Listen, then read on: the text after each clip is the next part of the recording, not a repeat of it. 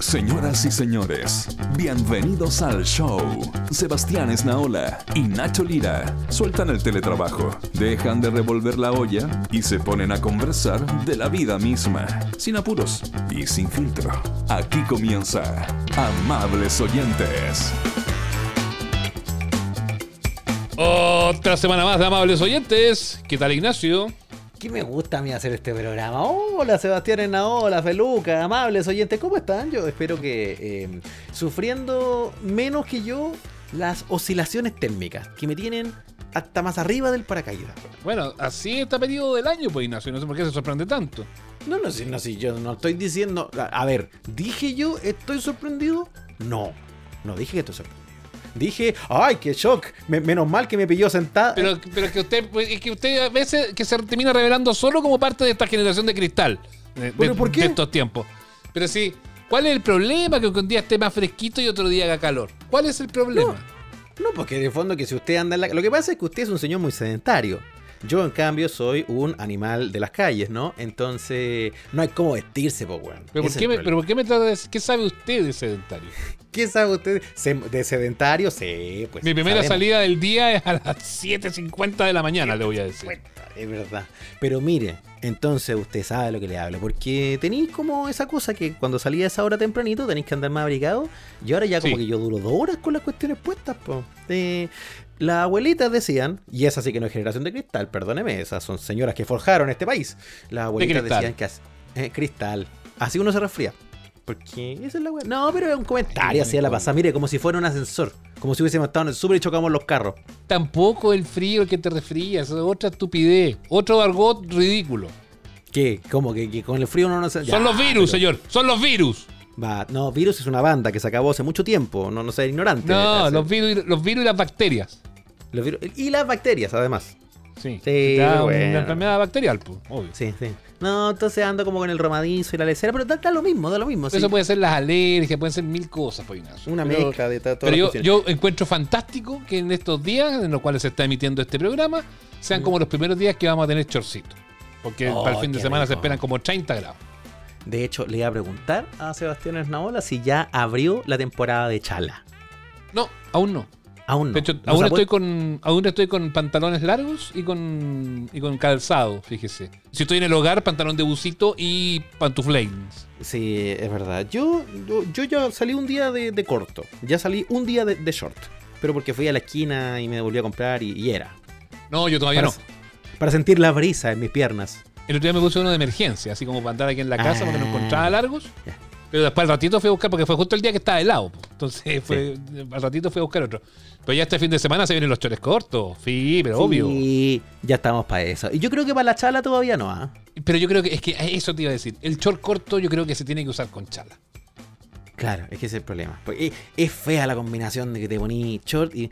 ¿Qué, qué, qué calzado le viene eso? ¿Y has visto esos hueones que se ponen chores corto? Y se ponen eh, calcetín azul y mocasín, weón. Mira, Mira la combinación, por Dios, ¿qué se cree? Esa weá le, queda, le quedaba bien a Sean Connery en los 60, no sé. Es como Lucho Dima atajando penales. ¿Te acuerdas de ese video de, de, Dima atajando un penal? Sí. Está con mocasines. Hay, gente que lo sabe llevar mejor, ¿ah? como una tenida medio de dandy italiano pero con un zapatito que es como una alpargata, una yo lo encuentro a todos esos medio roteque. A todo medio roteque, incluso esos que se creen italianos. hasta los que tienen, claro, hasta los que tienen eso con ropa de buena calidad, que no te hablan español, y así todo se ve medio extraño, weón, la verdad. Roteque, pues, buen roteque. Que se creen ese que es como igual a Lucho Jara, ¿cómo se llama? ah, como Gianluca. Ese. Bachi, Baki. ¿Qué weón más? Ese weón. Ordinario, weón. ¿De qué vive ese weón? Ordinario. No, personas que, a lo mejor por haber hecho buenos negocios en su vida y tiene plata. Si a mí me da lo mismo que tenga plata. El problema es que tiene muy mal gusto, weón. Pésimo gusto. yo, pero si yo son las dos cosas, que para mí es un misterio. Si yo eh, entiendo que, que pudo haber hecho cosas. Y no es que uno sea el, no es que uno sea el, último alarido de la moda, no. Si uno anda con las mismas weas de hace dos años. Pero, pero, esa moda así de ese señor, señor ridículo, medio ciútico, no, no va. No. El fenómeno Gianluca Bacchi, Bachi, como chucha se llama ese señor, eh, para mí es un misterio. Eh, no sé de qué vive, no sé por qué es tan famoso. Eh, solo para mí comparable con el misterio que es Franco Parisi. no sé dónde está, a qué dedica el no tiempo sé de qué vive, no sé, no sé de dónde sacó dinero y no sé por qué Lucho Jara lo imita. Claro, entonces eso me pasa. No, no, entiendo nada de él. Para mí es, está en el mismo nivel de incógnita que el candidato, el candidato holograma. Eh, que, Franco Parisi, que no pudo actuar en el debate de, estos días, ¿no? Eh, Oye, ¿viste el foro, no? ¿Viste el foro? Sí, pues lo vi. Me gusta decirle foro. no debate, me gusta decirle foro. El foro. le ¿Viste el foro? Nadie dice ¿Y viste el foro? lo vi, lo vi completo. Y para mí, panorama. Me, me, supe instalar, me hice un copetito, eh, preparé todo y me, me instalé a lo completo. Y me entretuve bastante, bueno, eso quiero decir. Yo, yo a esa hora tengo televisión, lamentablemente me, resulta difícil verlo en vivo, que es donde está la gracia, creo yo. Igual vi después largos fragmentos, vi un pedazo largo del debate y después como los highlights que subieron a las redes sociales. Estuvo, estuvo entretenido el debate, yo lo encontré bueno, lo encontré mucho mejor que, otro, que otras ocasiones. A mí me gustó, usted sabe que estábamos ahí comentando en el Twitter, que es básicamente el, libro de reclamos, entonces todo el mundo decía, ay, el debate y no sé qué. A mí me pareció en general bien entretenido. Sí, por supuesto me frustraba yo porque esta cosa de las asignaciones del tiempo, donde cada vez que se cruzaban y se empezaban a sacar unos trapitos de tiempo, ¡ay! decía, pero ¿cómo? Sí, pero es que, pero es que era bueno, pero ¿sabéis qué? Estuve todo el rato mirando el reloj eso pasa, po, Estaba más preocupado del reloj que de las weas que decían. Sí, es como que estáis viendo un marcador, ¿cachai? Entonces, igual había un sentido del espectáculo detrás de eso, de que el tiempo y eso era bueno. Entonces, cuando empezaba a caer la cagada, ¡oh! Lo que le dijo la Janna casi la wea, tiempo, decían, chu, y ahí quedaba. Pero bueno eso porque podía usarlo como estrategia, cuando no tenéis nada que decir. Así el pésimo candidato no tiene nada que decir. Así lo cuento los fenicios y cuando te queda, está ahí en el 2 minutos 58 y aquí viene lo importante. Tiempo, señor. Ah, no puedo. Ah, no puedo seguir hablando. A mí, a mí me hubiese encantado hablar de mi programa, de los miles de planes que tengo para el país, pero no me lo permite este formato. Claro, complete la idea, señor. No, no, no, dejémoslo ahí nomás. Yo soy respetuoso del tiempo. Y bueno, tiene nada que decir en el fondo. Digámoslo que hubo harto humo también ayer, pues, gente que hizo unas afirmaciones bastante improbables de las que no había cómo hacerse cargo, citas de Wikipedia, gente que citaba estadísticas de aborto que no sabemos de dónde salieron. Vamos, espérate, sí. No, una cosa es mentir. Vamos a Una cosa es mentir. Y yo creo que ahí se mintió. Cast mintió. Mintió con el tema del aborto y Derechamente. y además me dio mucha lata porque mintió y nadie fue. O sea, los periodistas moderadores podrían haber tenido oportunidad de hacerlo, pero también otros candidatos. Como que a nadie se le ocurrió decir, perdón. Pero que no tenían, los candidatos no tenían idea. No tenían idea. Los periodistas en esta ocasión, ya, pero para los porque boga y para los porque no boga. Porque otro día, bueno, no, que no los dejan ni hablar y los interrumpen. Y ahora que fueron más moderadores que conductores, claro. no los interrumpieron. No. si no te gusta ni por el precio. Pero en general, más como norma, si esto no es solo sobre las chivas de CAS que, ha tenido antes y seguirá teniendo, para cualquier candidato, yo siento que hoy día como que le falta un poco ese elemento de fact-checking. Que hoy día es más fácil tenerlo con la tecnología al lado, pues, mm. Cuando un señor. Que me hace con bloque final. Bloque final de fact-checking. Hicimos el análisis de todas las weas que dijeron, señor Cas, lo que usted dijo es mentira. Señora bueno, su fuente es como el hoyo, más allá de lo que dijo es verdad. No sé, y así pueden ir diciendo distintas, distintas cosas. Claro, o sea, tiraron 27 minutos de comerciales de remedios para los callos entre medio. Entonces, cuando bueno, más comercial que, que de Viña. Hay que pagar, eso, Ignacio, hay que pagar pero los si Eso te estoy, ah, ¿te estoy diciendo yo que no tenga comerciales? No, te estoy diciendo que en toda esa larga tanda de Festival de Viña, ahí el del fact-checking saca el papelito. Ah, esta weá es mentira, esta weá es verdad, y a la vuelta tenía el resultado. Yo encuentro que bueno ir a buscar a la gente con la evidencia de sus afirmaciones, es importante, pero si no, las mentiras quedan flotando. Te la compro, te la compro. Vamos donde María José Eppelman y le vendemos, nosotros le hacemos el fact-checking. Vamos donde José María Navasal y le Lo que dijo es cierto y después todo, no, weón, es mentira. ¿Te cachai? el peor fact-checking de la historia. Eh, oye, esa era una. Ya, dijiste una, cosas que son mentiras, esa. Dos. Dos. Me tienen podrido, weón. Me tienen harto, weón. Ya. ¿Qué? ¿Con qué? Con Wikipedia, weón. ¿Pero por qué? Claro, todos los weones, todos los weones resulta que consultan ahora la enciclopedia británica, pues weón. Ah, Basta de mentiras. Basta. Todo, hoy, pero qué vergüenza que ya se no haya usado Wikipedia de fuente. Y vos, feo, ¿qué así? Cuando tenéis que ah, presentar los papers, cuando tenéis que hablar en la radio, cuando tenéis que decir, ¿de dónde sacáis los datos? De Wikipedia. De ahí sacáis los datos. De Wikipedia. Farsante. Tú, tú, sí, tú, farsante. Tú, tú, tú. Lo que te tiene podrido es el ninguneo a Wikipedia, entonces. Una cuestión Básicamente que igual todo el mundo usa. Un ninguneo mezclado de mucho cinismo, Ignacio. sí, me tiene pues, podrido, me tiene podrido. Mucho cinismo. Ahora, es verdad que la Wikipedia es una enciclopedia colaborativa que efectivamente implica que todo el mundo puede escribir ahí. Pero no es una weá como una pared de baño de la que nadie se hace cargo. Eso de hecho... Sí, pues tienen editores. La Wikipedia tiene editores, tiene revisiones permanentes y como fuente de consulta tiene elementos súper interesantes porque además... Incluso, perdona, perdona, incluso como es colaborativa, si tú te metes al artículo, no sé, ¿tú tenías entrada de, Wikipedia? Yo no tengo. No, no tengo. ¿Qué andarte? Yo no tengo. Bueno, pero eso uno nunca sabe. Si los periodistas de ese le hacen. Hasta acá no me han hecho. No me hagan, tampoco. Por favor. Pero cuando tú le haces una. Eh, Sebastián ahora trabaja en Radio Portales. Y, tú leí esa cuestión, tú puedes decir, oye, está, la de Naola está mala porque no trabaja en Radio Portales. ¿Cachai? Entonces uno puede como. Es, colaborativa en el más amplio sentido de las cosas. Yo encuentro que eso es súper bueno, fíjate. Colaborativa también para la revisión y corrección y para la confirmación de los datos. Y eso es re interesante.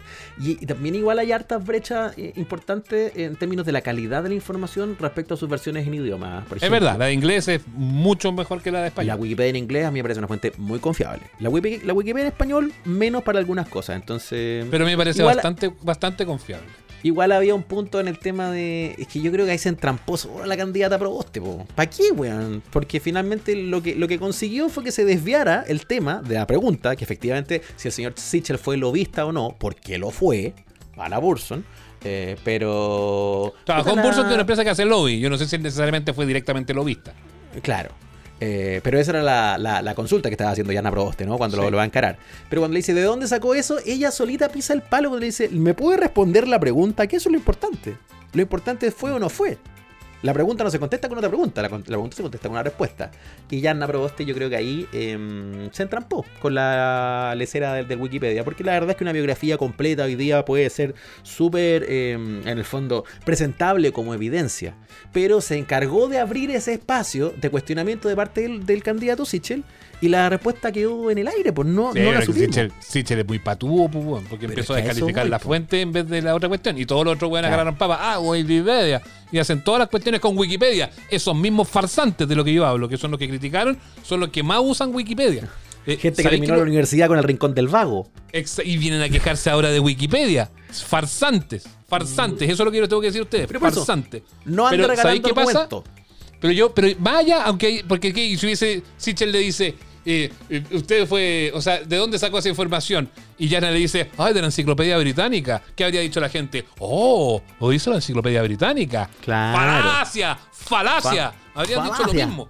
Entonces, entonces yo lo que creo que aquí hay mucho cinismo. Uno, Wikipedia me parece que es una fuente de entrada muy válida. Si tú te vas a quedar solamente con Wikipedia, obviamente no, no es lo mejor, porque uno tiene que. Wikipedia puede ser la puerta para visitar y consultar otras fuentes, pues te puede dar un marco general de las cosas. Tú después tenés que cotejar.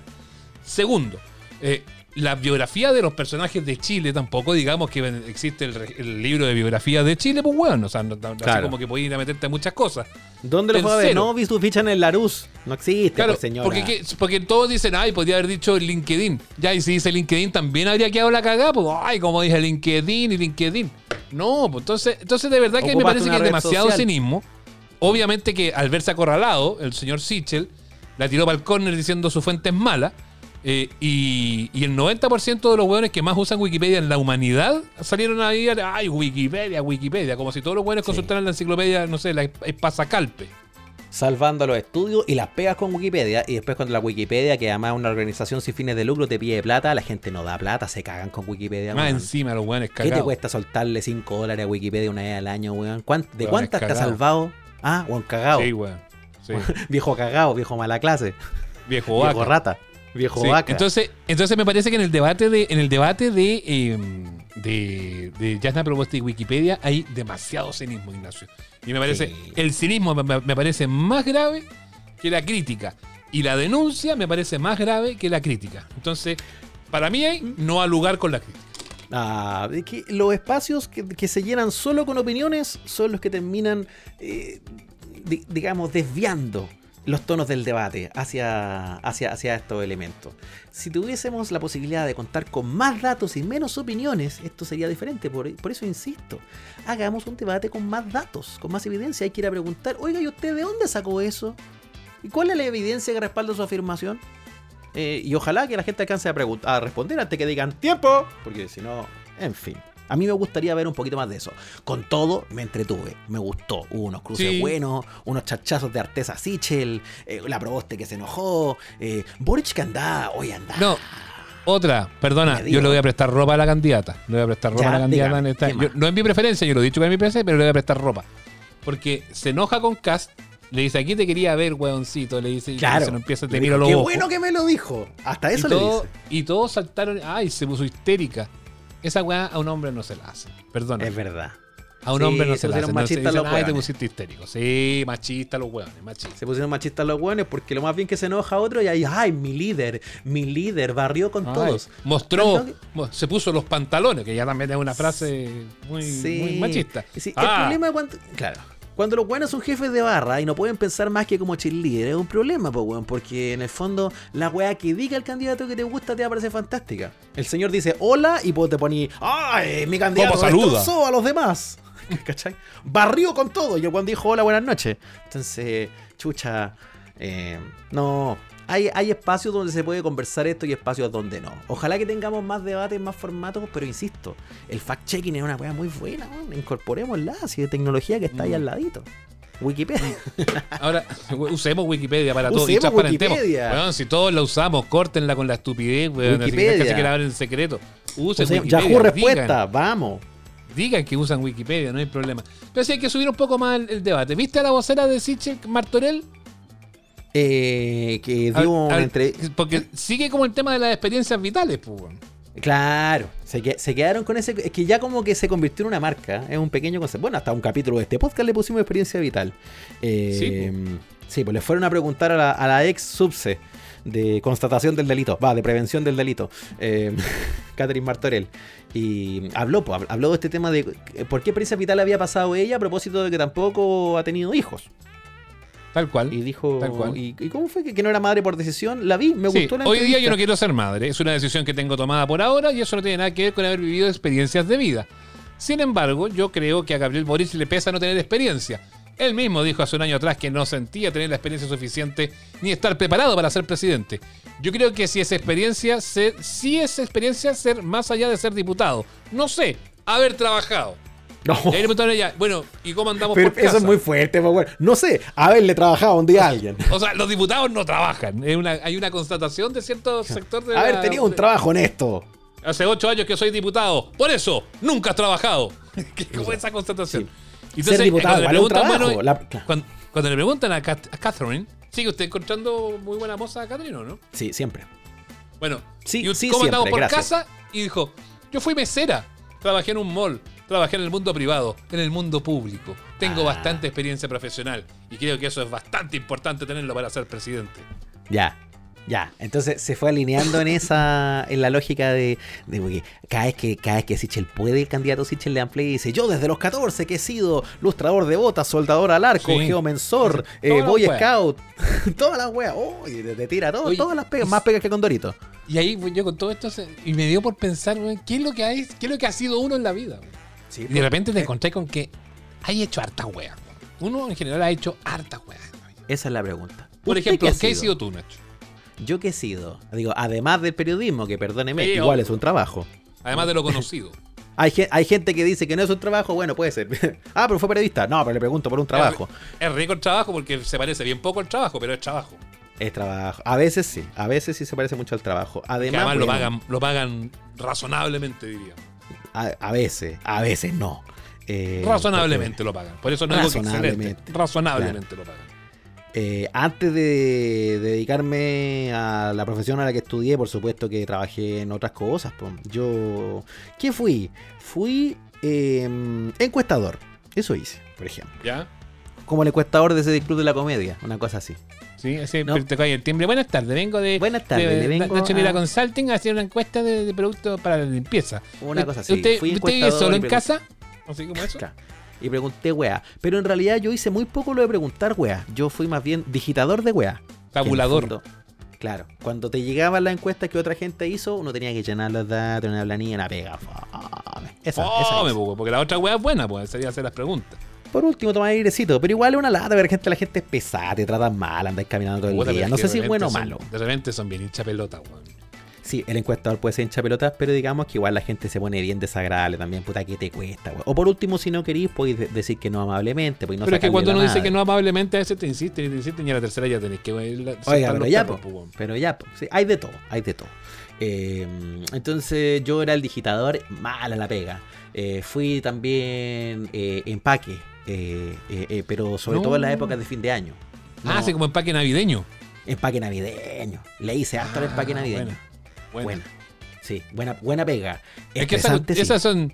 Sí, son. Porque salman las filas de huevones que quieren hacer los paquetes. Encima reclaman. Oye, le, voy a hacer una cinta más bonita. No sé, pues se ponen así como Barça. Claro. No, a mí lo que más me gusta era gente que compraba un regalo y no sé, pues yo a veces empacaba en el home center, ponte tú. Oye, tenía un papel que no diga home center y como, chucha, pero weón, ¿qué ah, quería? Un papel que diga Tiffany, weón, si estáis comprando en el home center, pues, ¿de dónde te, te un papel? Te paso uno de Gucci.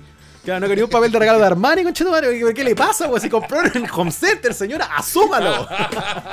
Asuma que compró los regalos de la vida en un home center, señora. No sea revista. Qué weón es Barça, weón, de veras, weón, Son bien Barça igual. Entonces pasaba eso, pasaba un poco eso. Eh, pero me entretuve de harto. Así que esas como así. El otro, el otro, Barça, el otro Barça el que va y no sé, pues te, te pasa esta, esta, esta radiecita que tengo acá. Mira, puede eh, hacer un paquete, pero me da dos pliegos más. Weón, rata.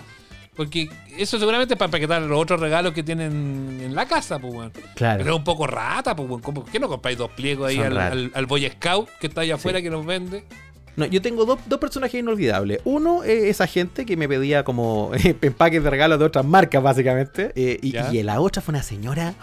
Oh, la señora. Que, Dios me la guarde esa señora. ¿Dónde estará?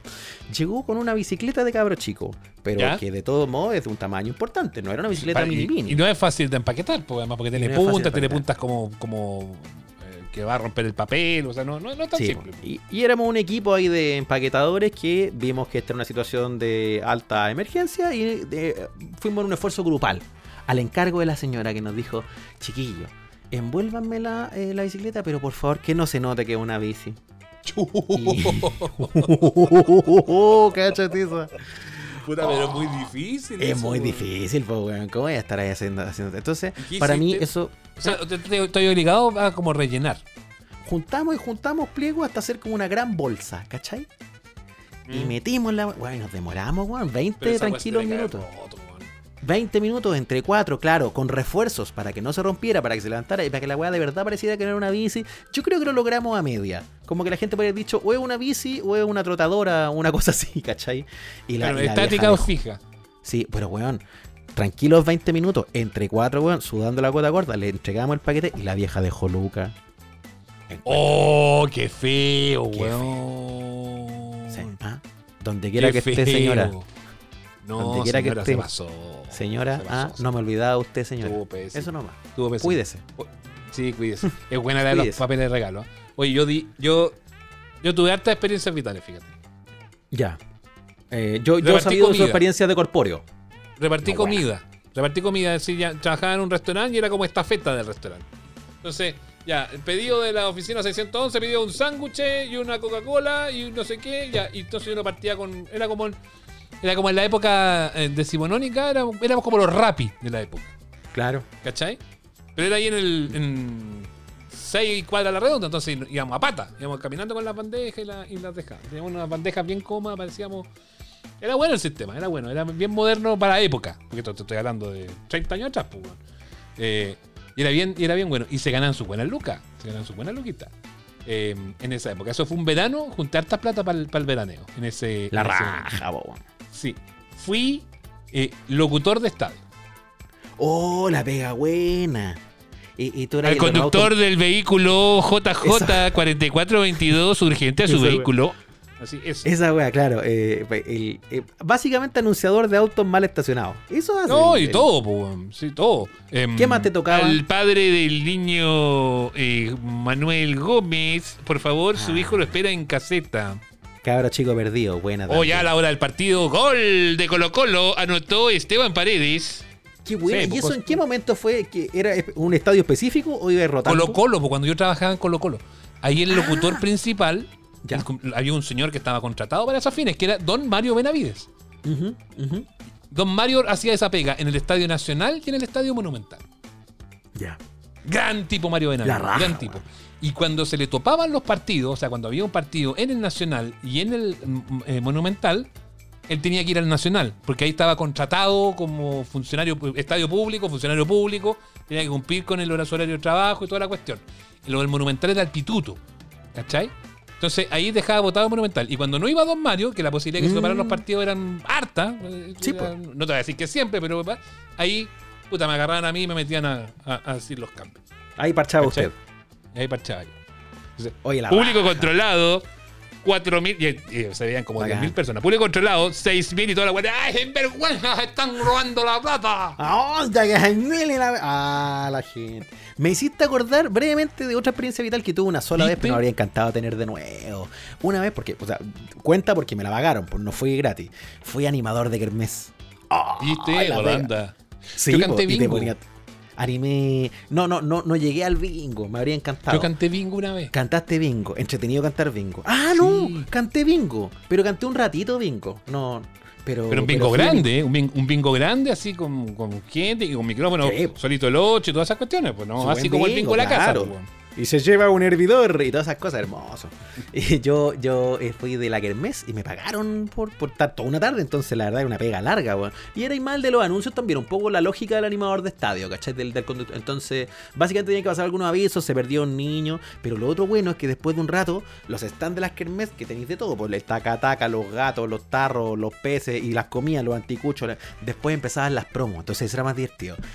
nos informan del local de empanadas que están a 2 por 1500, 2 por 1500, aproveche ahora. Entonces, y le ponía el tono así, en medio Charlie Badulaque para la Sí, pues si uno se pone así, pues, se pone como medio. Se pone como medio, medio pasado para eso. Como que uno no puede evitarlo. Cuando ya te relajáis, pues. Cuando ya te relajáis. y después ya lo pasáis bien. lo otro lo de corpóreo. Lo otro lo de corpóreo, que tú destacáis, corpóreo y viejo pascuero. Eh, que ya lo, lo, comentamos en algún minuto, que en, estos días así con calores, oh, la pega de mierda. Pero ahí también, y eso a mí me tocó hacer muchas fiestas de Navidad de, empresa. ¿Cachai? Ah, y iban y hacían como los juegos y todas las cuestiones, y yo iba de mono. Y ahí cuando se juntaban varias fiestas de Navidad de empresa, te queda un buen colchón de lucas, porque esa weá no la pagaban nada más, fíjate. Y te queda un buen colchón de lucas para las vacaciones tú te hacías con los eventos de fin de año, te hacías luego la temporada, pues era como. Sí, pues. Tenía sí, era, como bueno. Marlene Olivarí, tenía harto eventos de fin de año. Claro, bien sacrificado, pero era bien, era bien, era bien, eh, bien pagado, fíjate. Era bueno esa pega no, es, bueno una experiencia vital. Es bueno una experiencia vital. Yo estoy con, eh, con Catherine. No con el, no con mm. el candidato del que ella es vocera, pero con Catherine sí estoy. Oye, pero yo tengo, yo tengo, porque ya, yo entiendo, y aparte que ya me da la sensación que más de alguna vez lo habíamos hablado, yo al menos conocía varias de las tuyas, eh, pero bueno que las contemos acá en el podcast, pero hay algo y alguien que me tiene intrigado. A ver, ¿qué, chucha habrá hecho Feluca, bueno, alguna vez su vida? Sí, qué misterio. Esa weá me tiene, me tiene mal, weón. Desde que, desde que dijimos vamos a hablar de las experiencias vitales, que esa weá me tiene mal. Feluca, ¿estás ahí? Estoy aquí. Cara de haber tenido como una, unas 23 pegas y no todas legales. Hola, Feluca. Hola, hola. Básicamente tengo un estrato social que me ayudó a tener mucha experiencia. Ya, ya empezó, ah, ya empezó. Feluca, usted, es el único, pues. el único de este programa. El único que ha ganado plata con, con, Piñera y el único que vive en Providencia, así que no venga a quejarse. Eso, sí. Eh, Felipe Hernández Sichel. Partamos. Eh, cosas que ha hecho Feluca. Panfletero, carnicero, ¿Ya? Yo ah, yo también hice volanteo. Yo también hice volanteo también en, Volanteo. Espérese. Sí, sí, Pero, ya, Panfleto, espérese. ¿Carnicero dijo? Carnicero por un fin de semana. Eh, pero para, pero para. Pero, pero, para, para, para. ¿Carnicero qué? ¿Hacíais los cortes tú así? Oye, esto es la punta picana, la palanca, la punta O tú vendías y no vas la carne. No, falta un carnicero, decían. Oye, voy a venir el fin de semana al supermercado ahí en San Francisco, que ya no existe. Y una vez fui. y Ahora son totus. Y era, claro, y era. Era desde vender los, la, carne y todo, y también te enseñaban a, cortar y todo, con el guantecito de, con el guantecito de, metálico, o sea, de malla, ¿cierto? Mm. Eh, eso fue de carnicero, eso fue hace mucho tiempo. Después, eh, haciendo pizzas, fui lo, eh, eh Maestro pizzero, bueno. Maestro pizzero, fui también administrador de ese local y también repartí en moto en ese local. Después ah, ¿la hiciste toda la pizzería? Sí, después garzón de, de hotel. Eh, Buena. Garzón ahí, de se- hotel. ahí, ahí para, ahí las propinas tienen que haber sido más o menos buenas. ¿no? No, porque eran eventos ya cerrados, pues, ¿cachai? No era como de. mm, Era para un Ah, pero matrimonio. no te, no te pasó el típico, el, el típico abuelo así de la mesa que, que tú- cuando tú ibas ahí la primera vez te pasaba como 10 lucas así como para que lo atendierais bien. Sí, me hubiese encantado. sirviera puro whisky. Pero no, no, no, no, ya era todo miserable. No llegó a eso. Ah, y últimamente, cuando me quedé sin. Bueno, el otro día me estaban felicitando por el día del, del- del trabajador radial y, me, y me- me han echado de todas las radios de que estuve. Cuando me echaron de la última radio, ahí me tuve que poner a. Por repartir- algo será, Feluca. Me puse a repartir en Uber, así que repartí en moto Uber y Globo. Que para descanse. Y se me deben quedar. Luego, varias claro, que era como una, una de las primeras que partió de, esa, de esas aplicaciones de, de despacho. Claro, lo que pasó es que yo me tuve que pagar los estudios, no sé ustedes, y, y me vi en la obligación de hacer caleta de esos oficios así brígidos, como lo del garzón y, y los panfletos y todo eso. Así que tenía ¿Qué te parece el Ah, emplazamiento, el, el emplazamiento Nacho que hace Feluca de no sé ustedes? ¿Qué te parece ese emplazamiento? El, el- no sé ustedes, eh, siempre con su qué, ¿no? Siempre con esa cosa Sí, media siempre. artera. Ah, O sea, ah, sí. con- pagar, pa- pagar de mi bolsillo mi carrera, a eso voy, no Claro. mi familia. te da la, te da la ¿Qué mano querés- y, ¿Qué querés que te hagamos, te hagamos una estatua? ¿Qué querés que hagamos? No, yo, yo me estoy, te acuerdas que es una campaña constante a presidente, cuando llega a los 50 años. Claro. y te da la mano y en la mano hay una gilet, Cuando básicamente. esté, esté viviendo en Alabama, voy voy a postular de, de presidente. Eso. Una de esas me Pero lo usted llevo a la está, mano. usted está en la misma lógica, Feluca, de la estatura moral que establece el combo Sichel Martorell. Así como, ay, si usted no, no ha vivido, entonces no sabe. Y- Claro, pero a no sé. diferencia de, de Sichel, no, yo no soy millonario. No sé qué pasó. Usted no es millonario. Me Claro. faltaron las O experiencias sea, vitales. más encima vitales. hizo un montón de cosas. Claro, hizo un montón de cosas y no le sumaron. No, no me sumó. ¿Cuál fue la que más te gustó A mí. de esas pegas? Eh, Ah, una vez trabajé Yo con un encuentro que la amigo. de carniz. La de carnicero La era de buena. carnicero la encuentro Pero era muy chico, no cachaba mucho. Carnicero. Ahora me encanta. La carnicero la encuentro filete. La encuentro filete. Mira, mira, mira. Qué estúpido. También trabajé con un amigo. Pero me salió, huevón, pero si fue espontánea, no, no fue. Pero ¿qué es lo que más te gustó? Me gustaba. nin- ninguna, güey. Si yo quería trabajar en lo que Ni yo. una, hago. güey. Ninguna.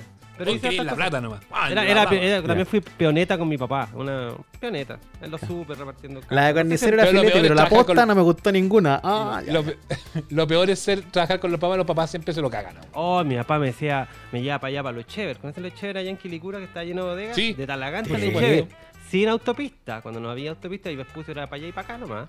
Y me decía, eh, vamos a conocer Santiago, me decía. Weón, y cargando un camión, un camión con- de, de 7000 kilos, weón. Decía, ahí está, estoy conociendo Santiago, le decía, nada más. Bueno, la pasé mal siempre. Ah. Ahora la paso muy bien. Este es mi trabajo soñado. Bien, mal. con nosotros, Feluca, porque aquí está forrado. Con este hemos haciendo- trabajo. Vamos a hablar Yo- de yo- eso. ¿ah? Ah, Yo lo, creo que lo es un- último, un yo buen solo, pie siempre- para que empecé. ¿Ah?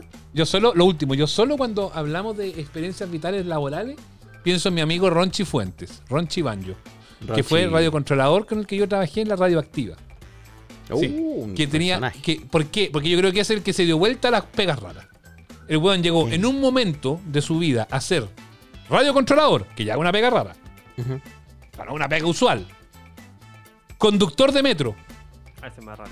Conductor. Pero al mi- al mismo tiempo. Onda como Sí, que te la- hacía la radio y después iba a- manejar la- el metro. En la mañana en la radio, en la tarde en la radio, no sé, en la- después en el metro. Y los fines de semana era presentador de luchas libres. No. Oh, la pega, güey. Weón, pero Ron Chiván yo no ganaba ni uno, weón, pero era un weón muy feliz, pues, weón. No, Sí. pero. Lo- que es la- turnos- la- hombre. El turno de Sí, la los radio, el turno sí, del sí, metro. bueno, hoy-. Claro. No, Se pero además pulió la- y la, es, es administrador y trabaja administrando la cosas. Fue muy bien, diversificación pero, me- en esa época yo no encontraba, no- yo siempre me reía mucho porque claro, el weón era conductor de, tenía puras pegas raras. Chofer de metro, radiocontrolador y presentador de lucha libre. La gente es versátil. Yo eh, quiero eh, también así un, un- un breve un breve recuerdo eh, con sin, sin nombre para proteger a los inocentes, pero también de un radiocontrolador con el que trabajé mucho tiempo, que por supuesto Dígalo. muchos tienen su peguita por el lado, varios disjoquean, varios hacen otro tipo de cosas, pero este eh, tenía aparte un vendía porno. Ah, pero si lo conocemos. Lo pero ¿por qué no dice que el gatito? Un gran catálogo. Oye, y un catálogo importante. Antes, antes de que llegaran a los cines. a los cines. Antes de ¿Por llegar al no cine Nilo, ¿Por qué no dice que el señor felino? ya te la tenía. Te la tenía lista la, la película. Y en DVD, 4K, HD, EPR, toda. toda. Eh, así que nada, no, vamos a proteger a los inocentes. Así que un saludo para Claudito Barraza. Eh, no, dejamos este- hasta acá este programa. Eso, dejémoslo hasta acá. Porque ya tenemos, ya nos gastamos la plata, pues, todo esto, todo lo que ganamos en estos pololitos que tuvimos, ya nos gastamos la plata. De tanto hablar de dinero ya nos lo tomamos. Entonces hay que ir a sacar el cuarto retiro. Porque la vida está muy cara, pues viejo. La vida está muy cara. Hay que hablemos bien de esta cuestión. Pero hablemos bien. Ya. En serio. Estás escuchando Amables Oyentes con Nacho Lira y Sebastián Esnaola.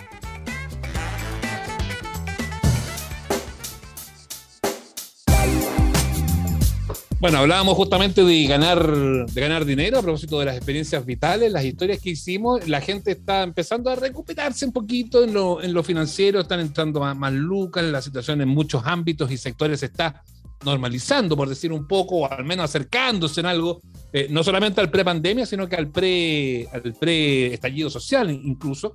Eso es lo que dicen algunos estudios, de que este último trimestre se debiera eh, recuperar en algo, en algo eso, pero em, está el, el, tema del cuarto retiro y hay una palabra, Ignacio, que se escucha cada vez más, que es el fantasma de la inflación. Sí, eh, eh, eh, y es, exactamente ese el concepto que a mí me, choca y me causa tanta duda y el que quiero conversar. el tema del fantasma, ¿no? Esta cosa como que va mm. rondando.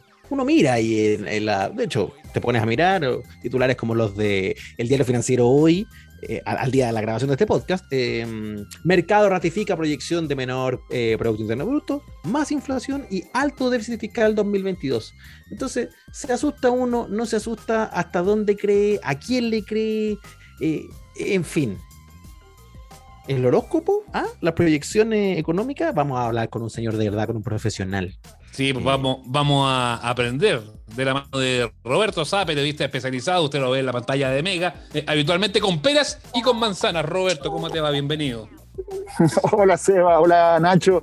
Un placer estar nuevamente con ustedes en, el programa y bueno, feliz de responder todas las preguntas y tratar de aclarar todos los temas. Estoy con mascarilla porque estoy en la redacción de prensa de Mega y aquí estoy obligado a usar mascarilla. eso, eso, iba a decir a los que nos están escuchando, que no nos están viendo, que eh, Roberto está con mascarilla y que está, de hecho, en la sala de redacción del noticiero, por eso también se escuchan de repente ahí algunas algunas voces, pero le da onda, fíjate le da onda a la, a la, conversación. Sí, Si ustedes pudieran verlo, sería como, eh, esto es hermoso, como la sala de noticias de cuando uno se imagina como el noticiero, como con la colmena de periodistas al servicio de la información, así tal cual. Exactamente.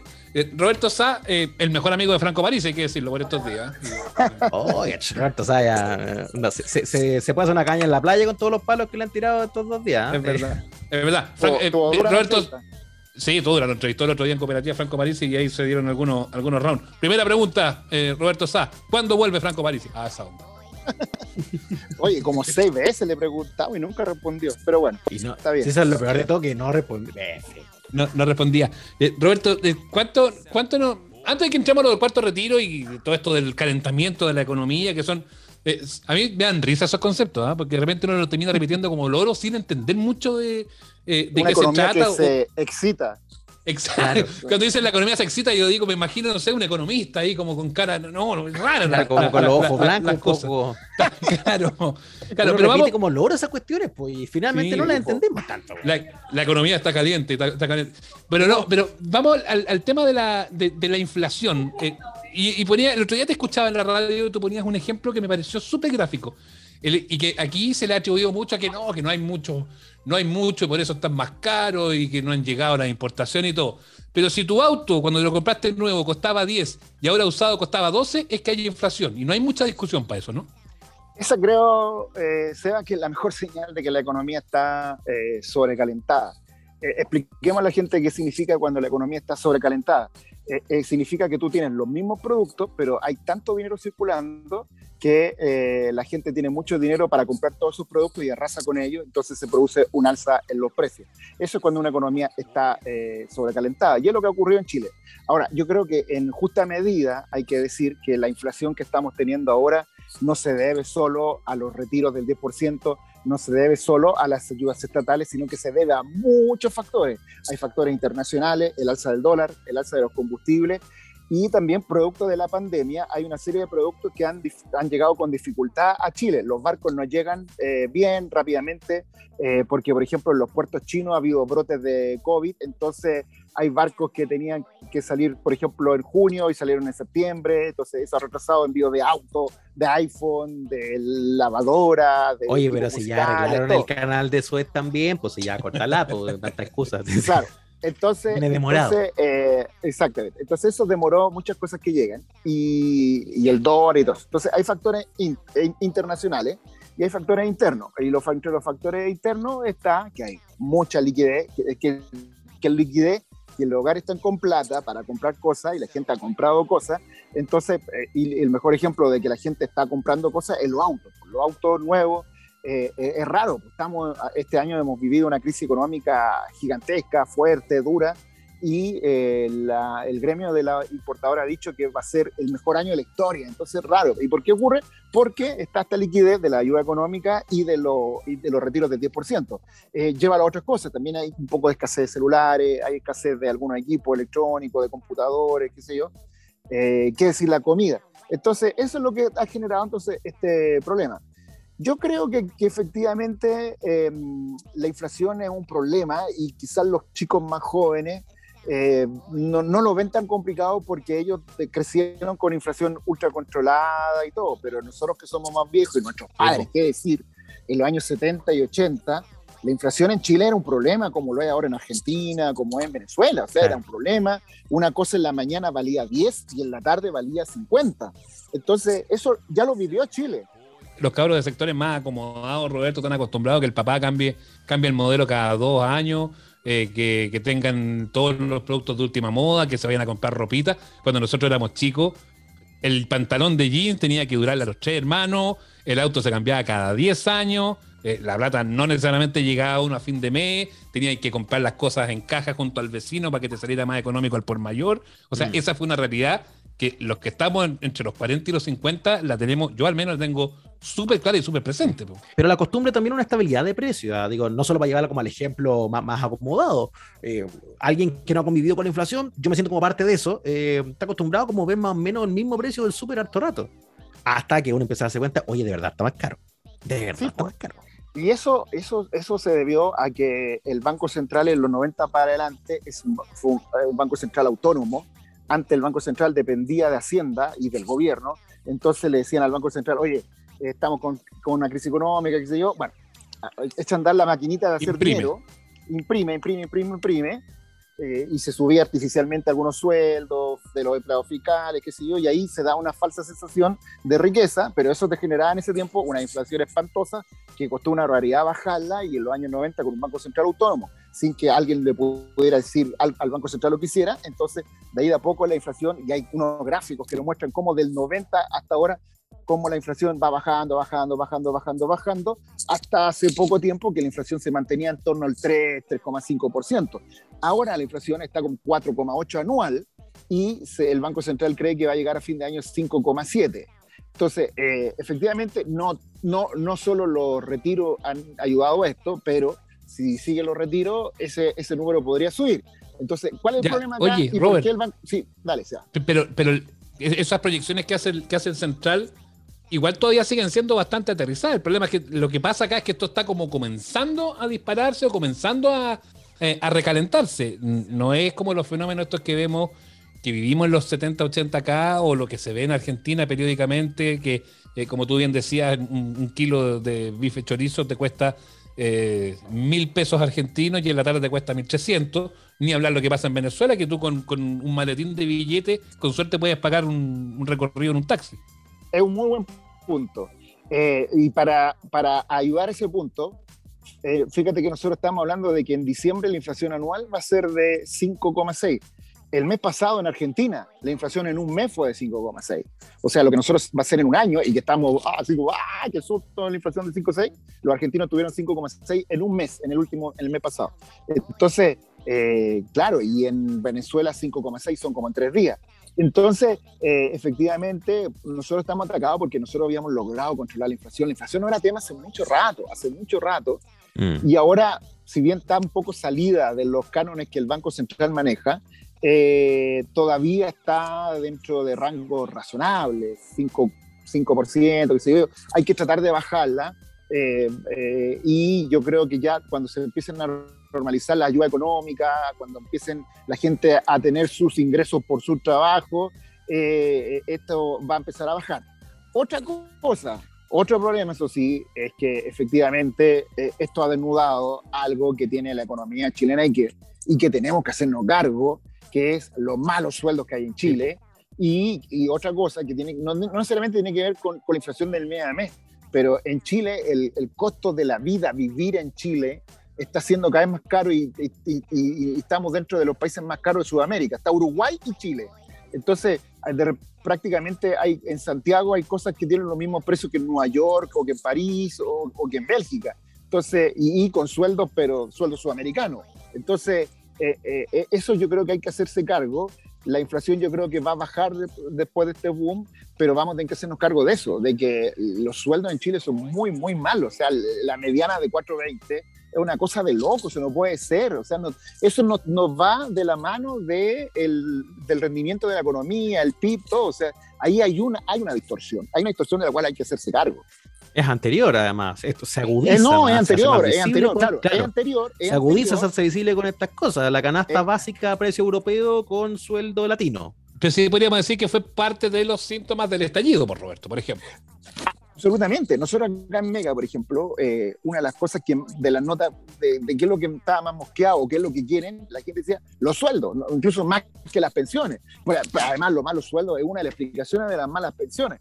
Entonces, eh, si ya la gente en condiciones normales, con una inflación de 3, la gente apenas le alcanzaba para vivir, una familia de cuatro personas que tenía un ingreso de 400 lucas, entonces imagínate ahora que el, costo de la vida viene subiendo un 5% respecto del año pasado. Entonces yo creo que ahí hay, un tema que es mucho más importante incluso que el control de la inflación, que, que es el tema del, del, costo de la vida en Chile que ha subido y que los sueldos son súper bajos. Ahora, ojo también que eh, esa gente que, que, tiene sueldos bajos, si tú le aviváis el fuego de la parrilla del asado con los retiros y hace que, el costo de la vida siga subiendo, bueno, ese sueldo va a ser más bajo, porque ¿qué es la inflación? La inflación es que tu sueldo del mes anterior te va a rendir menos que el, que el, otro mes. Entonces, e, e, eso es lo que tú antes comprabas, eh, si tú comprabas tres cosas con 100, ahora vas a comprar una cosa con 100. Entonces, eso es lo que es la inflación, que las cosas te valen más y ese cliché económico, pero que es absolutamente verdad, la inflación golpea más a los más pobres porque los ricos no se gastan todo su sueldo en, consumo. Entonces, pero, pero el pobre sí, Entonces, ese Me encima que es bajo, bajo el sueldo. Metamos a la discusión la variable del cuarto retiro. Y yo creo que ahí también tenemos que dividirla en dos. Porque cuando se habla, oh, el cuarto retiro va a hacer que la economía se funda y todo eso, tiene parte de sentido, pero también es un cargo injusto porque, como tú bien dices, Roberto, viene acompañado de otros factores y de otros elementos. Eh, va a haber más circulante, va a aumentar la inflación, eso obviamente que genera un problema.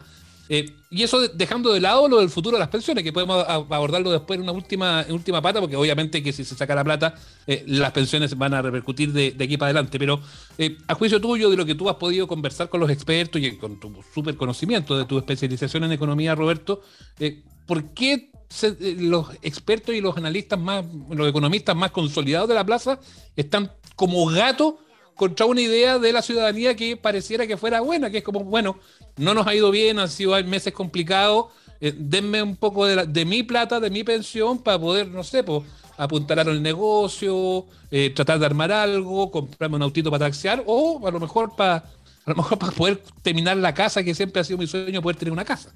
Sí, yo creo que, que todos los argumentos son válidos y esta cuestión no puede ser binaria, blanco-negro. Eh, creo que siempre hay alguien que va a tener una justificación, una razón y, y, está bien. Eh, lo que yo sí creo es que el escenario económico de esta discusión de un cuarto retiro es, pero infinitamente distinto al del primero o el segundo. O sea, en el primer segundo retiro la ayuda del, del gobierno era pésima, mala, llegaban a poca gente, Eh, ahora ah, tenemos un IFE extraordinario, es una buena medida económica, llega mucha gente, 16,4 millones de personas, eh, una familia de cuatro integrantes tiene 500 lucas aseguradas, eh, si, si agarra y pega ahora tienes, tienes el ILE, entonces la economía se está reactivando, los empleos se están normalizando, em, incluso hay rubros donde encuesta encontrar trabajadores, entonces eh, eh, todas las comunas ya están prácticamente abiertas, la gente puede trabajar. Entonces, en ese escenario es difícil pensar por qué hay, hay, que permitir un retiro que además alrededor de 3,5 millones de personas darle mayor inflación que va a generar el retiro. Entonces ahí es como contraproducente. Y lo otro es que em, yo, a mí no me gusta hablar de que las personas de sueldos altos son súper ricos, un gallo que gana dos palos, tres palos, no, súper rico pero sí está en una condición de mucha ventaja respecto del grueso de los trabajadores chilenos, mm. cuando tenemos que la mediana es de 420 lucas, o sea, la mitad de los trabajadores en Chile gana de 420 para abajo. Sin duda, pero ese, pero ese que gana los dos palos, los tres palos, ya se metió en, su casa propia, ya se metió en el auto, tiene que pagar el colegio a los, a los dos, tres cabros chicos y ya te quedaste con. no, no, es que estás hablando a título personal, pero a todos los que más o menos estamos en esos rangos nos pasa un poco eso, porque terminamos igual llegando. En el fondo, los, los, correlatos de nivel de ingreso, nivel de deuda también. Está bien, está bien, pero, pero si alguien pretende que el sistema de pensiones es el que tiene que solucionar los problemas de vivienda, de salud y todo, o sea, o sea con, suerte, pero con suerte da pensiones y pretender entonces que de eso es imposible. En ningún mm. lado del mundo los, sistemas de pensiones ven la vivienda, en ningún lado del mundo los sistemas de pensiones son para mm. pagar deudas de, de hospital, en ningún lado del mundo, nada, nada, nunca. Entonces, eh, entonces es imposible. Y yo creo que la merma, está bien, mucha gente dice, si tengo una pensión de 200 lucas, y me va a bajar a 150, pero yo creo que la solución no puede ser, eh, mira, tienes una pensión mala y te la vamos a cambiar por una pensión horrible. No, yo creo que no es la solución. Si queremos mejorar las pensiones, no podemos seguir horadando los ahorros, porque además eh, todo indica que el sistema de pensiones va a tener un cambio ultra radical en el gobierno que venga. Nadie, nadie quiere seguir con este esquema y me parece bien, creo que hay que hacer ajustes. Eh, pero el sistema que venga tiene que tener una base. Si no tiene base, si vamos a partir de cero, es malo para todo, porque el, el, el, Estado va a tener que gastar plata en dar esa base, y ahí somos todos los que ponemos esa plata, eh, ya no tenemos ahorro. Eh, anda tú que la inmobiliaria china se complica y viene otra crisis. Entonces, Evergrande. Evergrande, podría quedar la Evergrande. Entonces, entonces, claro, entonces, mira, bajar los ahorros es, creo que una mala decisión. Mira, yo solo siempre digo lo siguiente, todos los políticos que están a favor del cuarto retiro o de retiro anterior, todos dicen, esta es una muy mala política, va a generar muchos problemas, pero entonces, si es una mala política, no la apoyes. Y punto. Y es, raro eso. En el, es, rara esa fórmula. Oye, a mí lo otro que me llama la atención es, eh, porque se ha hablado del tercer cuarto retiro, que y, si lo hacemos de 5%, ¿sería la misma, güey, o no? O, a lo mejor sería un poco menos. ¿Tú crees que no? Que, que, porque por último digo yo, no sé, un poquitito, porque se ha quedado como el número del 10 cerrado, que tiene que ser 10. Yo pensaba el otro día, pucha, y si ya a lo mejor el, ya el último, pero juramos que el último, el tema es que ya sabemos que la Pamela Gil anda con una carpeta por el próximo retiro, dando vueltas. Pero, pero uno dice ya, el último, y de 5, ya, y no guayamos más. Pero lo que pasa, Seba, es que el 10% es una cosa que es el nombre, pues, pero mucha gente ha sacado el 100%, pues, entonces no es ni siquiera el 5%. Entonces ese es el tema. Entonces, el 10% puede ser todo de lo que tú eh, ahorras, como pasa. Para mucha gente ha sido 100%. Sí. Entonces, es verdad, como pasó ya en el primer retiro, y yo pensaba, de hecho, una de las grandes razones por las que quería mucho tenerte en esta edición, Roberto Sá, era porque nosotros conversamos contigo cuando estábamos hablando del primer retiro, ¿de acordáis? Y, y, si se venía o no se venía al 10%, qué iba a pasar, y con la misma cosa, esto es una mala política, esto es un problema, porque el Estado no ha estado a la altura de solucionar problemas y vamos en el cuarto. Eh, y también me gustaría hacer como una visión más macro en el fondo ¿qué ha cambiado del, del, paisaje? O sea, ¿esto es realmente un loop de, de la conversación o tenemos otras posibilidades a propósito de...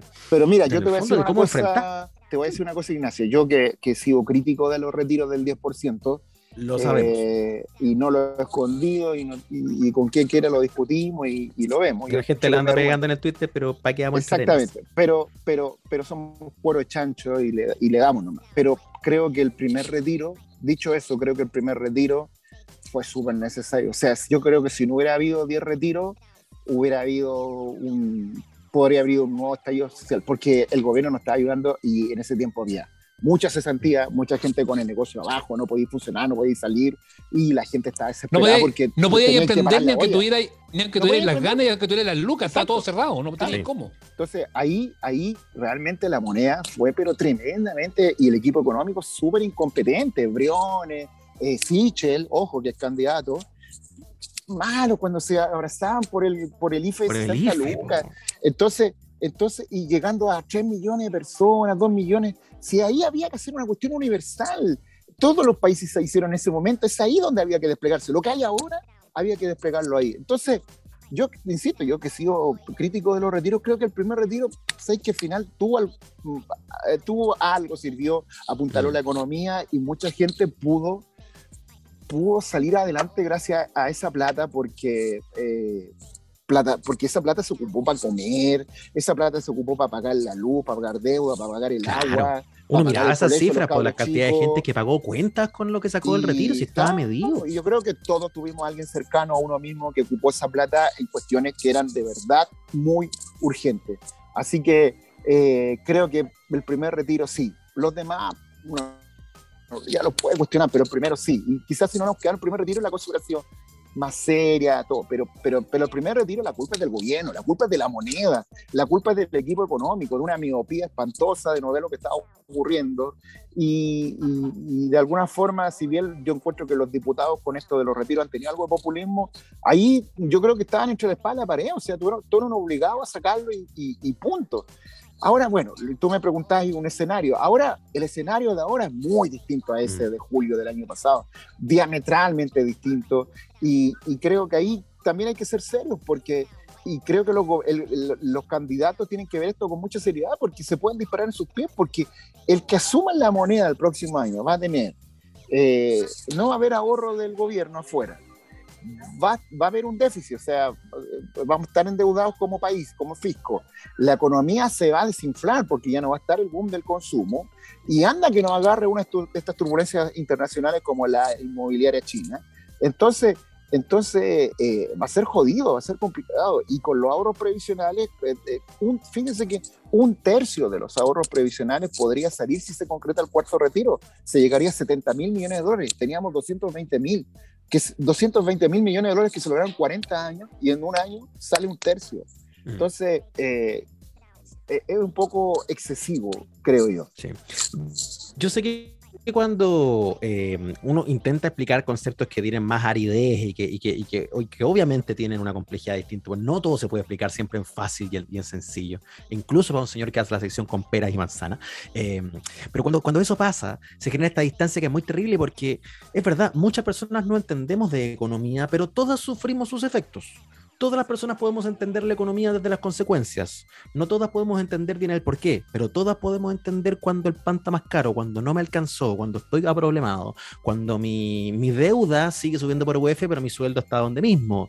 Cuando me pasan esas cosas y yo experimento las consecuencias de la economía y no las entiendo, eh, posición se abre menos al entendimiento, más bien se queda la indignación. Y aquí es súper difícil generar ese diálogo, Roberto. Entonces también eh, te, lo quiero plantear desde ese escenario. Es buena reflexión. Es buena reflexión.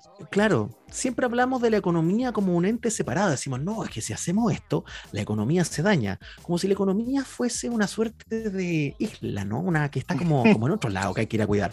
Pero la economía está compuesta de personas. Nosotros somos la economía también. Entonces, ¿cómo, me, entendí un poco dónde voy o no? Sí, sí, es buena esa reflexión. Mira, nosotros los periodistas económicos, eso, económicos lo vivimos eso. Fíjate, por ejemplo, que yo creo que la gran mayoría de los periodistas económicos hemos sido críticos del, de, los, de, los, retiros de los fondos de pensiones. Y nosotros nos comentábamos, y habiendo eh, eh, periodistas económicos de izquierda, de derecha, u otros más, más de centro, todo. Pero fíjate, eh, una cosa, se tiende a, a, decir ahora en redes sociales, todo, de que el gallo que critica los retiros es un facho. Y, y, mira tú lo, lo, loco que es todo esto. Si tú miras y analizas bien desde el punto de vista de la ideología y de la economía política, los retiros del 10% es la medida más facha y neoliberal que puede haber en la historia. Tal cual. Milton, Milton Friedman estuviera vivo y viera esto, lloraría así, pero a lágrimas. Milton Freeman, el, de los el del sí, liberal, todo. El, padre. Entonces, ahí tú te das cuenta que cuando te hacen esa crítica, te dicen, eres facho porque está en contra de los retiros, defendí la FP. Tú te das cuenta que el gallo está haciendo esa crítica, no tiene idea de economía. Los retiros es facho, los retiros es súper neoliberal. Y, lo, y todo eso está siendo promovido por, por gente de izquierda. Para conseguir una cluca de este tipo, pagar impuestos sería muy izquierdoso, debería ser así, pero, resulta que los de izquierda de acá de Chile dicen no, queremos, eh, no, no queremos pagar nada. Claro, bueno, y eso también es muy extraño, está el mundo al revés. Eh, ahora la gente de izquierda dice que pagar impuestos es letra chica. O sea, eh, ¿en qué mundo estamos viviendo cuando siempre es la derecha la que no quería pagar impuestos y la mm. izquierda que decía, no, cobremos impuestos, cobremos impuestos? Entonces, eh, se ha cambiado el eje, esta discusión ha cambiado el eje y ha cambiado la discusión. Y más al fondo de lo que tú planteabas, Nacho, también creo que em, si hubiera una, un mejor conocimiento financiero, em, sería más importante para que la gente entendiera estas discusiones. Ahora, no obstante, también creo que em, a veces hay un, ahora hay un divorcio entre los técnicos y los políticos, una pelea muerte, que sé yo, que yo encuentro terrible. Pero creo también que hay muchas veces donde eh, también se ha ido el, el, el, giro mucho a lo técnico y lo económico, y creo que también tiene que haber a veces una mirada política. Y el mejor ejemplo es lo del Transantiago. El Transantiago, eh, mucho, mucho computador, mucho ingeniero y poco político y poco, poco gallo que anduviera en micro y que hubiera mm. visto esa cuestión. Entonces, eh, creo que también esas miradas hay que tener equilibrio. No puede ser que sea todo súper política, pero tampoco que sea todo mirando a los economistas, porque los economistas también se equivocan y se equivocan harto. Roberto, lo último para cerrar la conversación, viendo la foto grande, eh, ¿tú crees que esta espiral para dónde va? ¿Va una cosa que se vaya, se nos va a complicar el tema económico y que podemos pasar así como una, una turbulencia grande? ¿O como algunos proyectan muy optimistas de que este último trimestre debiera venir una suerte de recuperación, ya una estabilización mucho más de, em, de, las cifras y que podamos empezar a, tratar de retomar un ritmo incluso pre-estallido? Pre todos los meses que vienen ahora de este año van a ser buenos en crecimiento económico, con cifras realmente impresionantes de actividad económica, lo que se llama el IMASEC, 18%, 17%, y principalmente por dos factores. Uno, la base de comparación, el año pasado todos sus números fueron re malos, entonces lo que hubiera ahora iba a ser una mejora, pero además porque se desconfinan las comunas, la gente baja sube las cortinas, empieza a vender, el restaurante empieza a funcionar, qué sé yo. Yo creo que esos números van a ser buenos. Eh, ahí vamos a tener que ver cómo el gobierno hace el acople para que la gente vuelva a trabajar. Eh, eh, hay una distorsión. Yo no sé si ustedes tienen algún amigo de restaurante, pero la gente de los restaurantes están desesperados. No tienen chef, no tienen ayudante de cocina, no tienen garzones, y así en, en, múltiples eh, rubros. Entonces, todo sí, pues habrá que Mire cómo estamos, somos amigos de hartos señores de restaurantes, así que sí.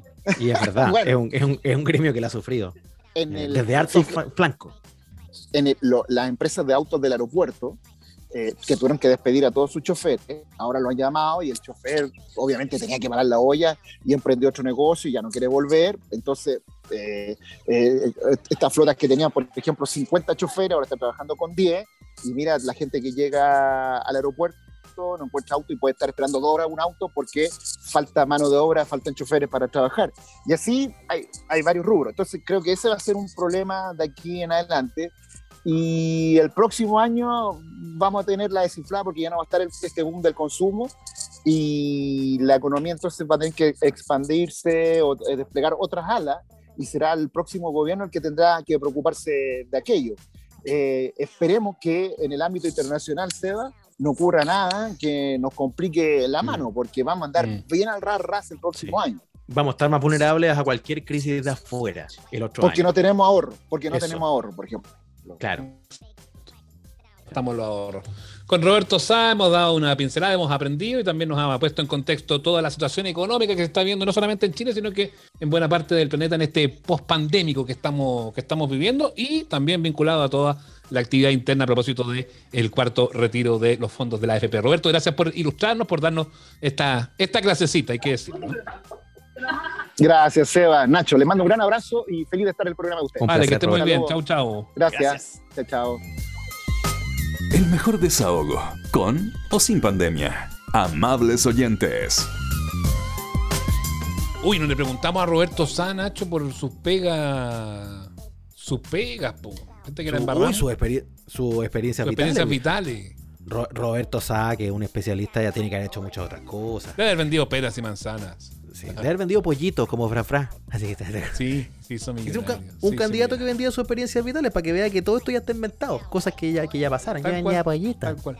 estuvo bueno lo de Roberto, estuvo bueno, bien interesante y para, para que nos ilustremos y para que lo conversemos y lo discutamos. Podemos ahí estar, eh, estar atentos a ello viendo las reacciones de ustedes a través de nuestras redes sociales. Saizo, para lo que lo encuentro muy bueno, sobre todo para el que se enoja.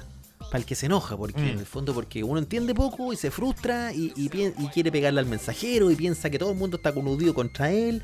Puta, pero es que el, problema es que además se que es necesario conversar, Se están equivocando mucho los medios y hay algunos que se están equivocando, uno piensa de repente intencionadamente es bien heavy también el nivel de repente, pues, Entonces la gente termina muy mal informada. Mm, a mí me, preocupa, me preocupa el, el Fox Newsismo que se está generando en torno a la red.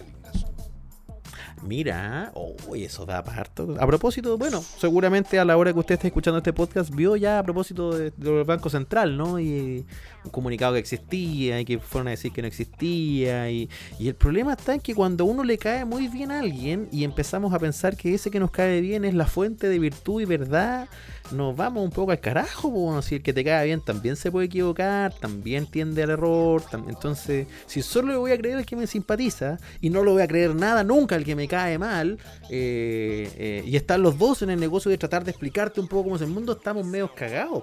La emoción con mm. las informaciones es un momento súper crítico de esto a propósito de las poquitas semanas que nos faltan para lo electoral y qué sé yo, pero bueno, lo la tentación para algunos termina siendo muy grande y nunca hay que olvidarse que para ellos también esto es, con la misma regla y tienen los mismos fines y también tienen un dueño y también van detrás de la luca y es exactamente lo mismo. El, tema es la forma en la cual tú lo vaya, la vayas a intentar hacer, si es una mejor, más clara, más de un lado, más de otro, más verídica, más falsa, y es ahí donde tenemos que, mm. por más que nos enamoremos o que muchas veces coincida con lo que a mí me gustaría que fuera, hay que tratar siempre de pasarle el filtro y colarlo. Eh, porque no siempre lo que uno quiere es lo que es. Esto se parece a lo que yo pienso, por ende es cierto. No, no, no. No necesariamente, amigos. Pucha, me encantaría que fuera así. Otra cosa que me preocupa mucho, Sebastián, en Hola Malos Oyentes, es que no mm. repasamos ni la mitad de las pegas que ha hecho Feluca, porque empezó a contarnos cosas. llegó Roberto a tocar el timbre. Pero es que el problema es que nos quedamos, en nos quedamos, en las pegas legales, Feluca. Vamos a las ilegales. Eso. Eh, hablamos de la pega con boleta de, Feluca. Yo sigo contando que Feluca, en todo caso de nosotros tres, tuvo la mejor pega de todo. Carnicero. Carnicero, eso sí. No te pasaste. Eh, sí, carnicero, pioneta, repartidor de pizza, repartidor en moto, eh, pioneta de mi papá, abusado laboralmente por él. Eh, es que se me olvida, en un momento tenía tantas que yo decía, mira, bueno, yo tengo experiencia de vida, pero más que nadie en el mundo. Pero como fueron como entre los 20 y los 30. Mira, también fui eso. de los 30 para adelante, si no me pasan un micrófono, una consola, yo no trabajo, perro. Ah, ah claro. Se, se, se, hamburguesó. Se hamburguesó. Se hamburguesó. Repartía pizzas y se hamburguesó. Oye, cuando repartía pizza llegaba calentita o no, es, una, eh, no es menor. Un tema eso. Eh, sí, era verdad, era una pizzería en Talagante. No, llegaban calentitas. Una vez sí me pasó que era, era una. Hay muchas parcelas y mucha clase alta en Talagante. ¿eh? Allá ganó el sí. Eh, y una vez, y, a un lugar muy, muy lejos, en un camino muy, muy lejos, de repente decía, bienvenido a la provincia del Maipo. Me había cambiado de otra provincia. momento, momento, momento, Feluca, momento, Feluca. Momento, momento, momento. En amables oyentes, la lucha de clases de Feluca. Qué grande. Pero es verdad. No, yo estoy con Feluca. En Talagante ganó el sí, por supuesto. Sí, sí, sí. por favor. algo, algo hay, y bueno, y Sema, bueno, eh, había muchas cosas fascistas en Talagante, no sé, mi papá y repartí se cambió para allá. Sí, repartí harto y, y una vez casi me, choqué en moto. No, yo he vivido harto, cabros, he vivido mucho más que ustedes. Está bueno. Pero repartí en la zona, imagino yo, que llamáis a la pizzería, sí, por supuesto, le llevamos una napolitana y una cuatro quesos, ¿para dónde? Aquí a la Rayán, ¿te cachai? Sí. No, no, y acá, acá en Santiago con, con, Uber me tocó así ir para esos lados cuando viven los Cebas de Snaola, para esas cuestiones súper lejanas. Y lo más deprimente que hay es trabajar en, esa, en esas pegas. Esto fue la lucha de, clases, de, Feluca. Ahora me da, me da, risa porque yo siempre le echo el mismo chiste a hacer. Digo, puta, que lejos, weón, vivís como en regiones. Pero en realidad, cuando dice vivo lejos, ¿lejos de qué?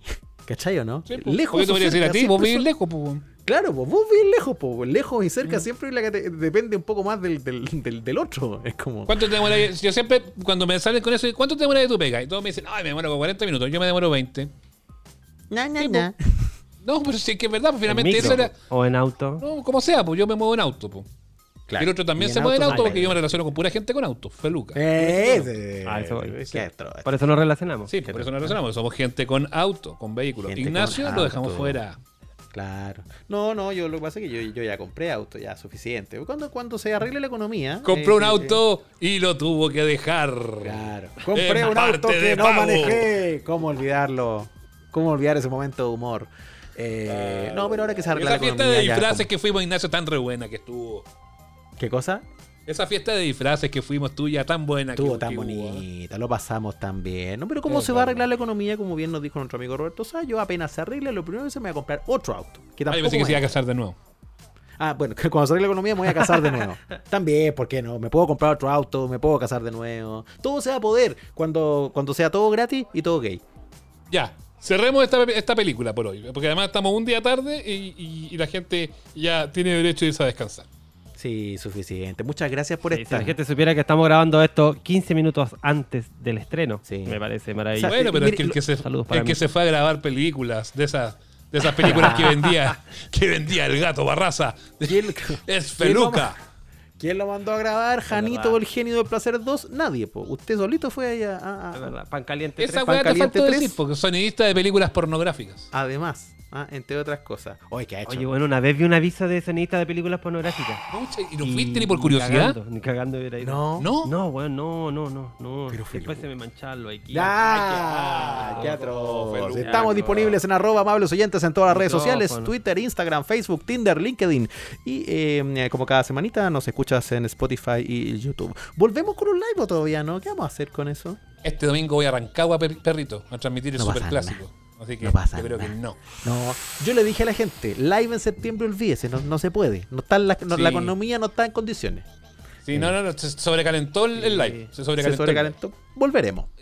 Sí, volveremos. Ahí tenemos, yo creo que el, el domingo está de peludo, pero en una de esas podemos buscar alguna alternativa. Sí. Hoy este programa lo estamos grabando tan encima que en verdad podríamos haberlo hecho en vivo, así esta wea así. estamos estamos terminando de grabar a 10 minutos del estreno, así que cerramos muchachos si no vamos a llegar tarde. Hasta luego. Chao. Adiós. Esto fue Amables Oyentes, el podcast con Sebastián Esnaola y Nacho Lira. Si quedaste con ganas de más, nos encontramos cada domingo en el live de nuestro canal de YouTube. Síguenos y recomiéndanos. Hasta la próxima.